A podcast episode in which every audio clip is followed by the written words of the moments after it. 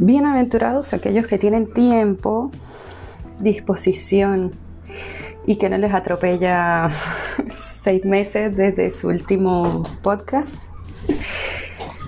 Porque de ellos será el mundo de los podcasts y las redes sociales. Hola, hola. Por aquí Marjorie. Sí, me digné. Ahora sí me senté y dije, bueno, vamos a grabar otro capítulo. ¿Cuándo fue que hice el primer capítulo? Eh, por ahí en junio, me dice Anchor. sí, bueno, entre cambiar pañales, que salen los dientes, pandemia, eh, fiebre y un montón de cosas, wow, que quiero hablarles y contarles porque pienso que compartir experiencias, una experiencia en particular que he vivido, eh, es muy bueno para otras personas porque mm, tengo un diagnóstico de una enfermedad que no me va a matar y que no tiene nada de malo, pero que llegar al diagnóstico requiere de montones de estudios y en el camino uno piensa que se está muriendo de cualquier cosa. Y en realidad es que no, que tu cuerpo es súper alérgico y que simplemente mm, tiene arrebatos. Así que fui diagnosticada en octubre mentiras, noviembre con urticaria crónica espontánea porque empecé a tener episodios de urticaria. Para los que no conocen la urticaria, eh, es un sarpullido, como cuando a ti te pica un zancudo o una hormiga o algo. Eh, pero en el caso mío fue extenso en, diversas áreas del pie, de, la, de la piel y era intermitente y de hecho llegué a tener inflamación en el rostro, de labios, hasta en alguna ocasión se me inflamó la lengua, sentía que no podía respirar, que estaba teniendo un choque anafiláctico, no estaba comiendo porque me daba terror la comida. Y con todo el tema de pandemia, eh, están abarrotados los centros de salud, toca atenderse por salud privada, y hacer citas, ir con toda la paranoia a los laboratorios médicos y a los sitios donde se hacen los diversos estudios de alergia y tras recorrer montones de centros asistenciales, hospitales, clínicas, laboratorios privados, eh, entregué a una inmunóloga y mi resultado fue ese. Tengo urticaria crónica espontánea, que es, bueno, tu cuerpo simplemente quiere tener sarpullido y tiene sarpullido.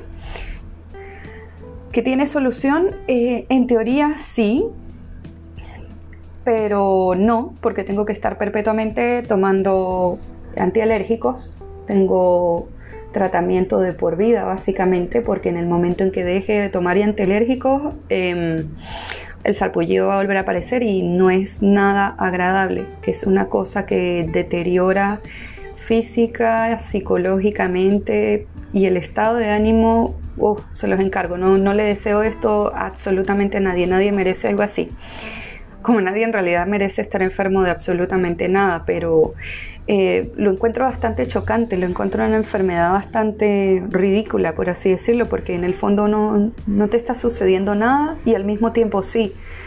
Eh, los análisis de sangre, órganos, todo sale perfecto, pero tu sistema inmune llega y dice hello y sale sarpullido y te pica toda la piel y no puedes pensar no hay nada peor que estar con picor y tener que aguantárselo porque no vas a andar como un perrito pulgoso rascándote a cada rato y, eh, pierdes cierta concentración, estás tan concentrado en tratar de no sentir tu cuerpo que mm, lo pasas mal, eh, andas iracundo, andas, es como, yo, lo comparo como un dolor de muela a veces, o un dolor de cabeza, eh, te, pone de mal humor, es algo así como que no, no puedes ignorar y tratas de hacerlo, pero ahí está.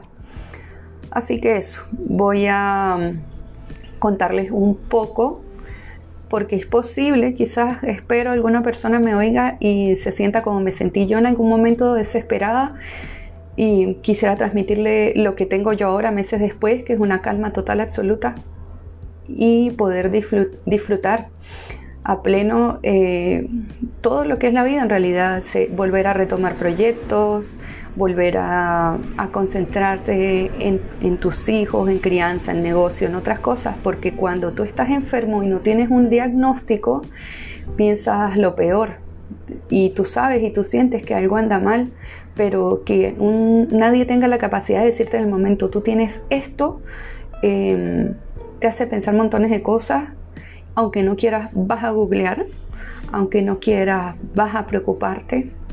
Y es algo que de repente muchas personas dicen, no, pero es fácil, es llevadero, pero en realidad vivirlo, yo, yo que lo viví eh, durante tanto tiempo, pasar semanas, semanas, meses em, con esa enfermedad, es algo que deteriora y que le tumba el piso del, del bienestar a cualquiera.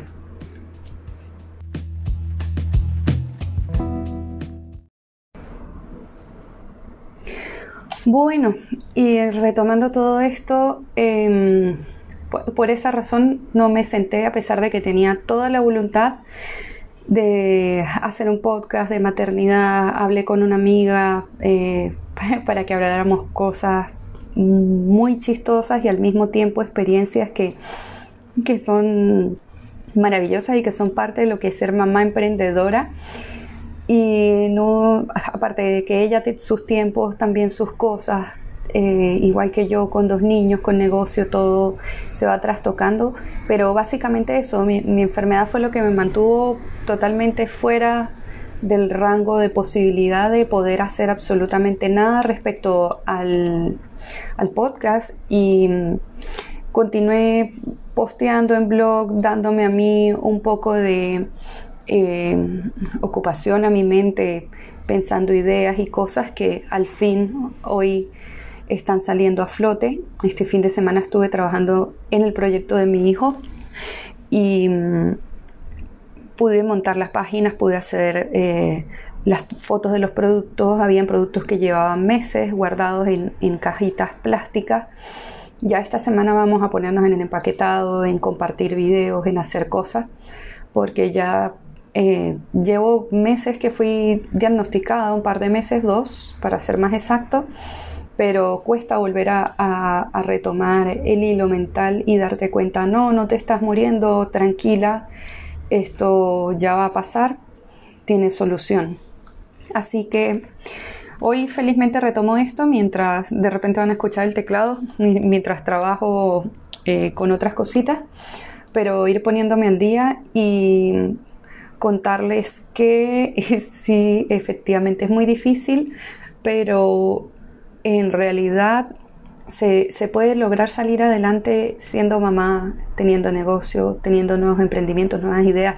Pienso que la pandemia a muchos eh, no solamente les cambió la vida, porque ahora todo es distinto para salir, para todo, sino hay, hay muchos que nos dimos cuenta que la forma en que llevamos la vida, pues quizás eh, no era tan buena como pensábamos o, nos replanteamos un paradigma totalmente distinto. Eso ha sido lo que, lo que me ha sucedido a mí o a nosotros más bien como familia. Así que ando simplificando y reinventando eh, mi emprendimiento principal con miras también a retomar otros proyectos y a proyectos nuevos que han surgido durante el tema de pandemia y, y también el tema de escolarización en casa, que es algo también en lo que hemos mm, cambiado las cosas por acá. Bueno, y este podcast eh, en su momento lo llamamos Mientras los niños duermen y estoy aprovechando efectivamente que la chiquitina está dormida y el grandulón ya se fue a trabajar, por supuesto, con su papi y mm, ponernos al día con esto. Em, no quiero ahondar mucho más de lo que ya les he contado, pero eh, básicamente fue eso. a mediados de año empecé a tener episodios de sarpullido súper fuertes. Em, se daban mucho en la madrugada, alrededor de las 3 de la mañana. En un principio pensé que era por el calor que eh, había entre el cuerpo de mi bebé y el mío cuando la lactaba durante la noche, pero cuando se me inflamó el rostro, que tuve los labios como si me hubiese inyectado algo, ese día eh, sentí miedo, sí. Eh, no, puedo llamarlo de otra forma. En realidad les mentiría si les digo que, que sentí otra cosa. Lo que sentí fue tal cual miedo, miedo, terror. Porque me sentí ahogada, no podía respirar muy bien. Y me di cuenta que en mi cuerpo algo estaba pasando. Así que lo primero que hice fue llamar a um, teleconsulta. Me vi con un doctor que en realidad me ayudó a relajarme bastante y me mandó, eh, si no me equivoco, corticoides, porque él lo que pensó fue que yo había comido algo que podía darme alergia, a pesar de que yo le dije, mire, a estas alturas de mi vida nunca he tenido alergia alimentaria, pero él, por el tipo de reacción, pensó que era eso me mandó un tratamiento por 6-7 días y me mandó a conseguirme cita con un inmunólogo o un alergólogo. Así que me senté, busqué citas, pero la cita más próxima, y en aquel entonces estábamos a junio o julio, y la cita más próxima era en septiembre. Busqué en todos lados y lo único que conseguí fue en septiembre, así que fijé la cita y dije en el durante pues voy a hacer lo que yo eh, pensaba que me iba a mandar a hacer el doctor, que era hacerme ciertos exámenes, pero ni, o sea, no hay manera que tú vayas a un laboratorio y tú digas, mira, sabes que tengo alergia necesito exámenes que me manda a hacer el inmunólogo y te va a decir la orden médica. Bueno, tenía que esperar hasta septiembre para la orden médica, así que lo único que pude adelantar fue llevar un registro súper detallado de las cosas que yo comía. Y mm, en ese momento eh, dejé de comer muchas cosas porque sospeché que era el huevo, después pensé que era el tomate, las salsas de tomate procesada y el tomate como tal.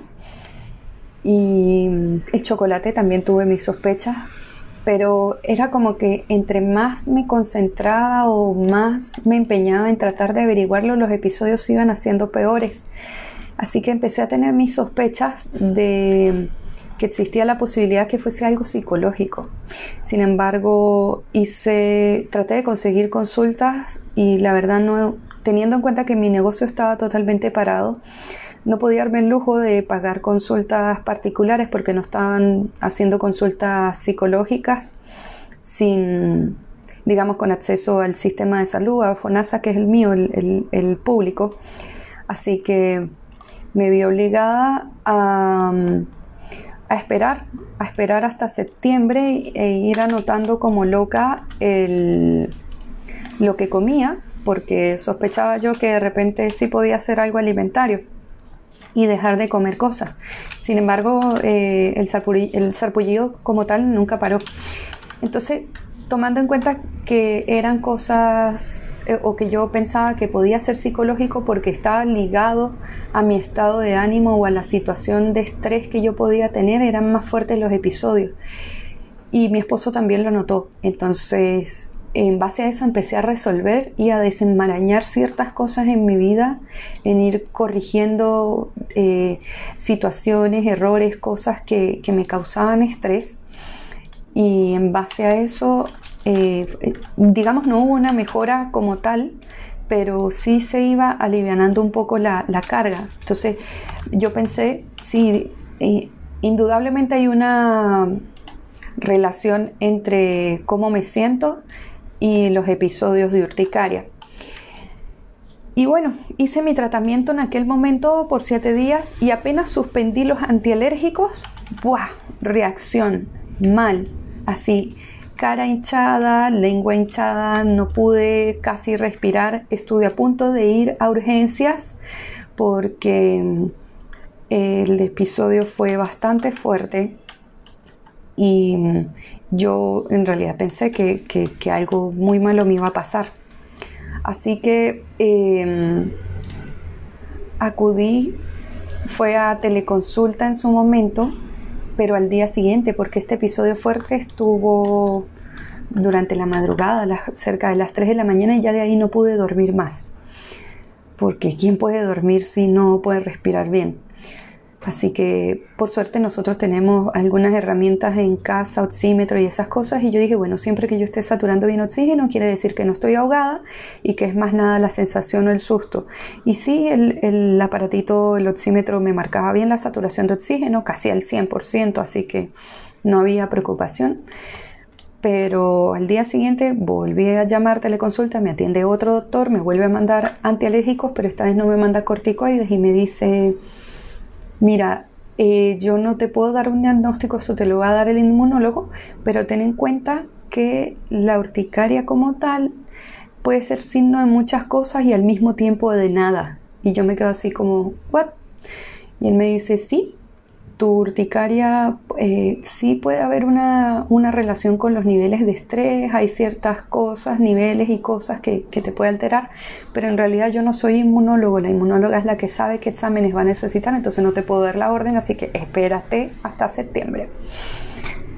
En fin, esperamos hasta septiembre y en el durante él lo que hizo fue mandarme un antialérgico, no recuerdo cuál, y me dijo mantente con este antialérgico para que no tengas episodios eh, durante esta semana. Si al suspenderlos te vuelve a dar, eh, mantén un registro entonces de todo lo que comes y me dijo tienes que tener cuidado con lo que comes porque si es una alergia alimentaria las reacciones van a ser cada vez peores. Dicho eso, eh, básicamente cerré la boca, no, no comía nada. ¿Quién va a comer si, si cada vez te sentías peor y pensabas que te iba a matar el próximo plato de comida? Suena súper exagerado, pero de verdad, ahora que lo escucho o que me escucho a mí misma diciéndolo, eh, suena exagerado, pero la sensación de estar ahí es, es fuerte, es difícil.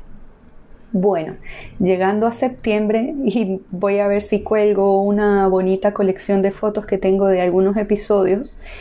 Em, al fin me veo con la inmunóloga y ella me atendió súper bien, una doctora increíble, me dio hasta su correo personal para que si al momento de tener yo todos los exámenes que ella necesitaba no había cupos, ella me hacía un sobrecupo para poder atenderme, porque sabía que yo necesitaba un diagnóstico. En el momento en que yo llego a ella, yo creo que eh, estaba tan deteriorada psicológicamente que ella dijo, wow, pobre criatura.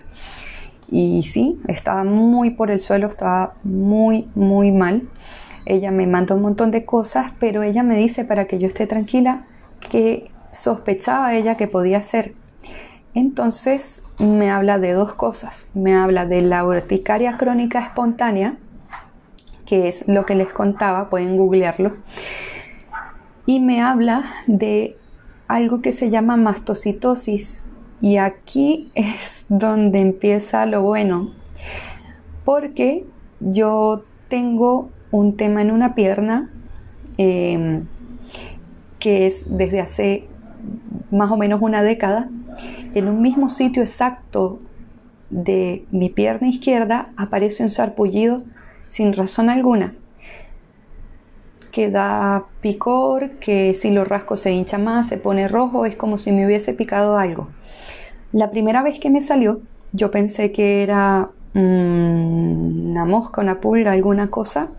Después pensé que era reacción a unas vacunas que me había puesto y eventualmente al, ir pasando los años acudía a dermatólogo y cuando iba al dermatólogo pues ya no tenía la reacción, el dermatólogo revisaba la piel y decía aquí no hay nada.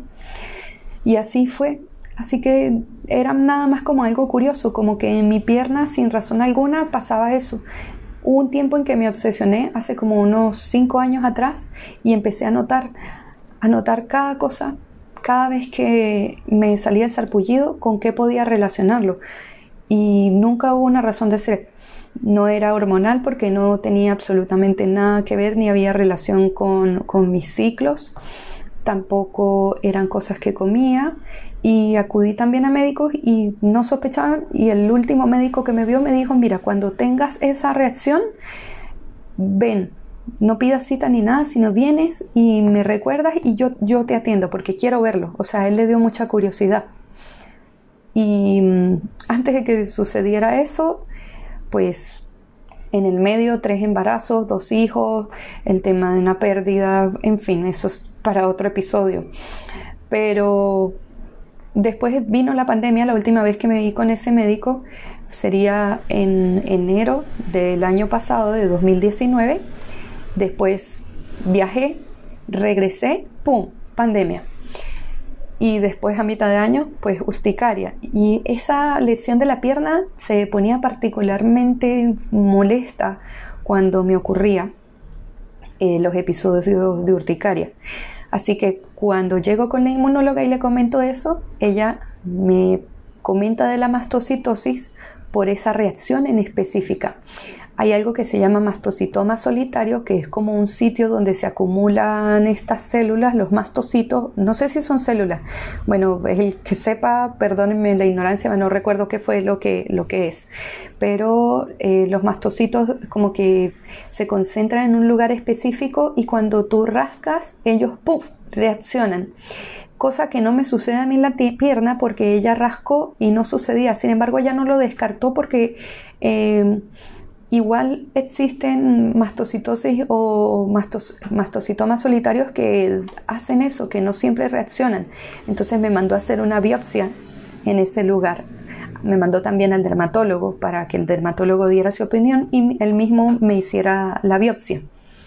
Así que me voy yo con mi mejor carpeta con montones de opciones, con el correo de la doctora, con su mejor dedito arriba, dale que tú puedes, pero la mala era que la instrucción para la mayoría de los exámenes era no estar en tratamiento con ningún tipo de antialérgico, corticoides, esteroides, nada, esteroides digo yo, bueno, ustedes me entienden, pero no podía eh, estar en tratamiento o estar tomando nada en los últimos 7 a 10 días para que los resultados fuesen certeros.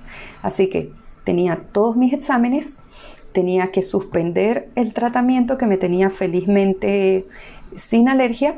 Ella me mandó un tratamiento por 7 días para que yo me prepare psicológicamente porque me dijo, el, el, camino es largo, me dice, yo sospecho que tú tienes urticaria clónica espontánea, pero el durante va a ser difícil. Y efectivamente fue, hice mi tratamiento por siete días, estuve súper feliz, eh, fui mamá feliz, fui esposa feliz, puse orden, limpieza, todas las cosas que me apasionan. Eh, coincidió también la apertura de, del tema de las fases acá en Santiago de Chile, que pudimos abrir nuevamente nuestro negocio. Eh, empezó a tomar forma otra vez mi vida y el día que tuve que suspender las pastillas lo hice sin mayor novedad, pero esa madrugada, 24 horas después, empezaron otra vez los episodios de urticaria. Y bueno, tuve que vivir con eso 10 días, 10 eh, días fuertes, eh, aguantándolo, pero sabiendo también que no, que, que, no me iba a morir de eso. La doctora me dijo, si fuese una alergia alimentaria, eso te manda al hospital casi enseguida y es imposible que casi imposible que aparezcan de un momento a otro. Igual me mandó a hacer los test para ver temas alimentarios, pero por lo, por lo que yo le comentaba a ella, mm, ella lo descartaba. Yo ya estaba un poco más tranquila, más serena en el momento que me daban los episodios. Bueno, sucedido eso, hechos los exámenes, uff, exámenes, ¿para qué les digo? Wow, no hablemos de plata, no hablemos de absolutamente nada, pero con decirles que menos mal y, llegó el retiro de la AFP porque si no no me lo hubiese podido costear. Puse a hacer venta de garage, a deshacerme de cosas.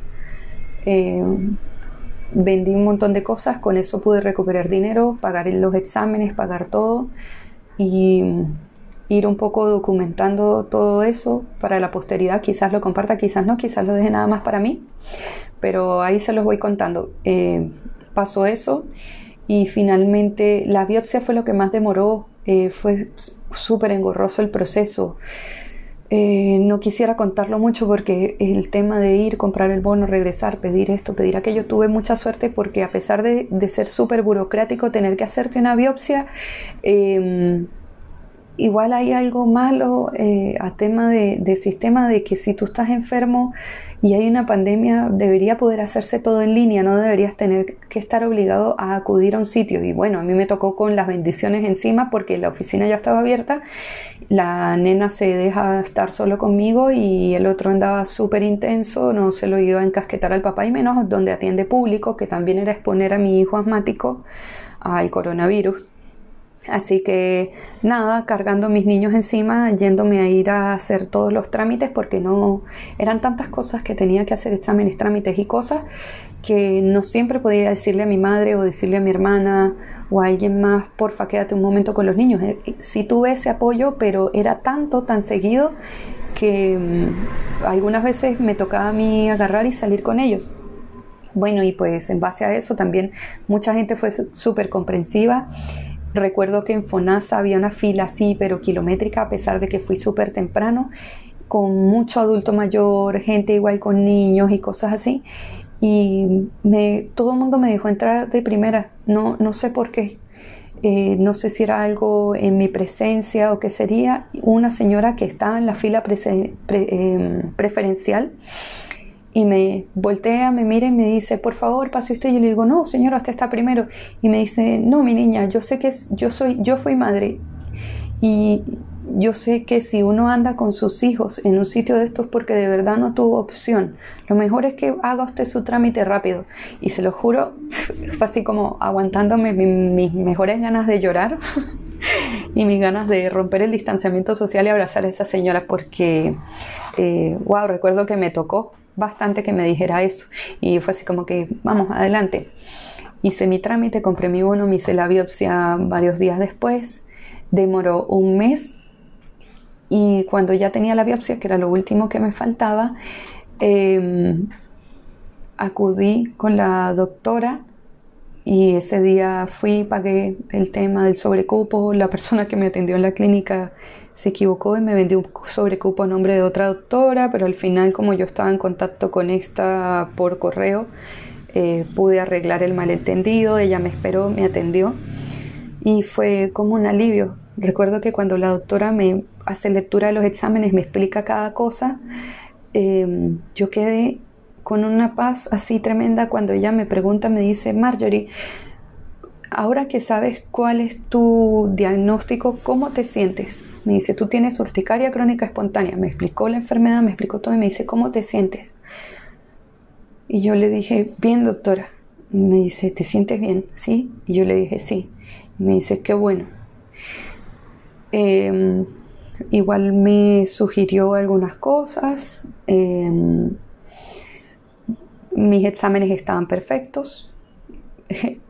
Solo una cosa salió em, relevante, pero no tenía mucha relación con, eso y al mismo tiempo sí, que es que tengo cálculos en la vesícula, me tengo que operar de eso, pero tampoco está así tan mal de, oh, qué terrible, tienes que operarte ya para no morirte. Pero en el camino también descubrimos eso y ya estoy en lista de espera para ver si, me opero por sistema eh, público, si no, eh, otra vez venta de garage. Juntar platita para sacar la vesícula. Así que eso, esa es mi historia corta, no tan corta, de la urticaria crónica espontánea y el proceso de descubrimiento de la misma que fue de meses, particularmente difícil por pandemia. Em, pero bueno, es mi enfermedad, la de muchos también. Em, a veces recomiendan mucho hacer red de apoyo, así como cuando uno pasa por crisis o por situaciones traumáticas. Entonces, eh, para mí es una en forma de catarsis hablarles un poco de esto. Em, y bueno, hasta hace no mucho, que, quería hablar de esto desde hace bastante, pero hasta hace no mucho lo hablaba o lo contaba y rompía en llanto, porque recordaba bien lo, lo mal que me sentía.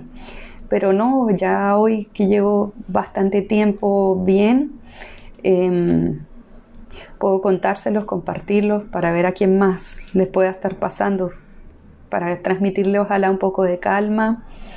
Y mm, bueno, mucho apoyo se requiere para este tipo de cosas y, tener muchas ganas de salir adelante.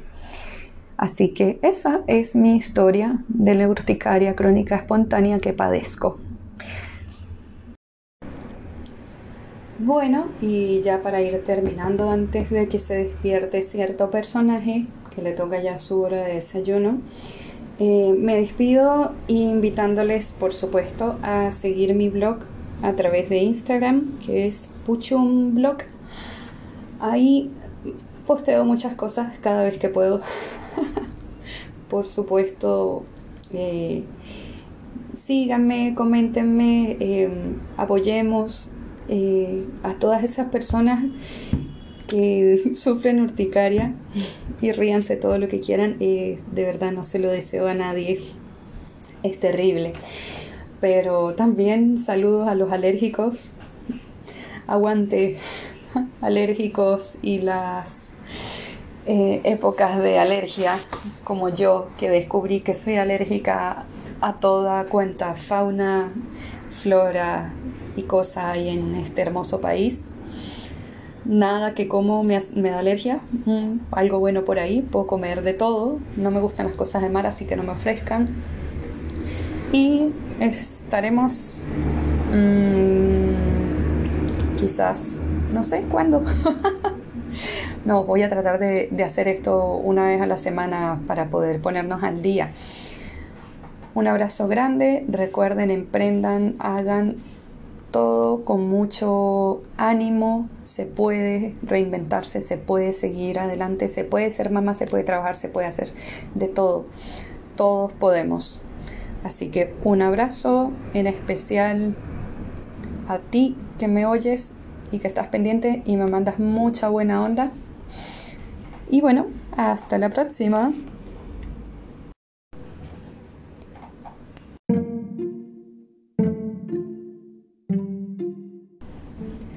Dato curioso, el sitio donde más molesta el picor es encima de los pies. La piel de encima de los pies es particularmente molesta.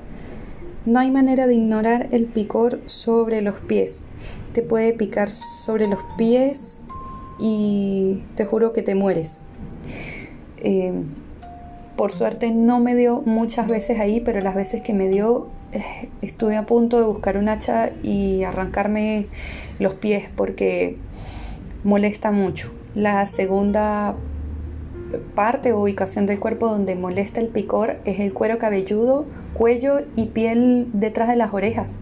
Y ahora que lo pienso es como donde la piel es bastante delgada, que casi no acumula grasa, son los sitios donde más molesta el picor. Del resto, digamos, no es que sea rico, pero más llevadera las piernas, eh, los costados, el torso, la espalda. Eh, no, no es tan molesto, pero me quedó muy en la mente eso.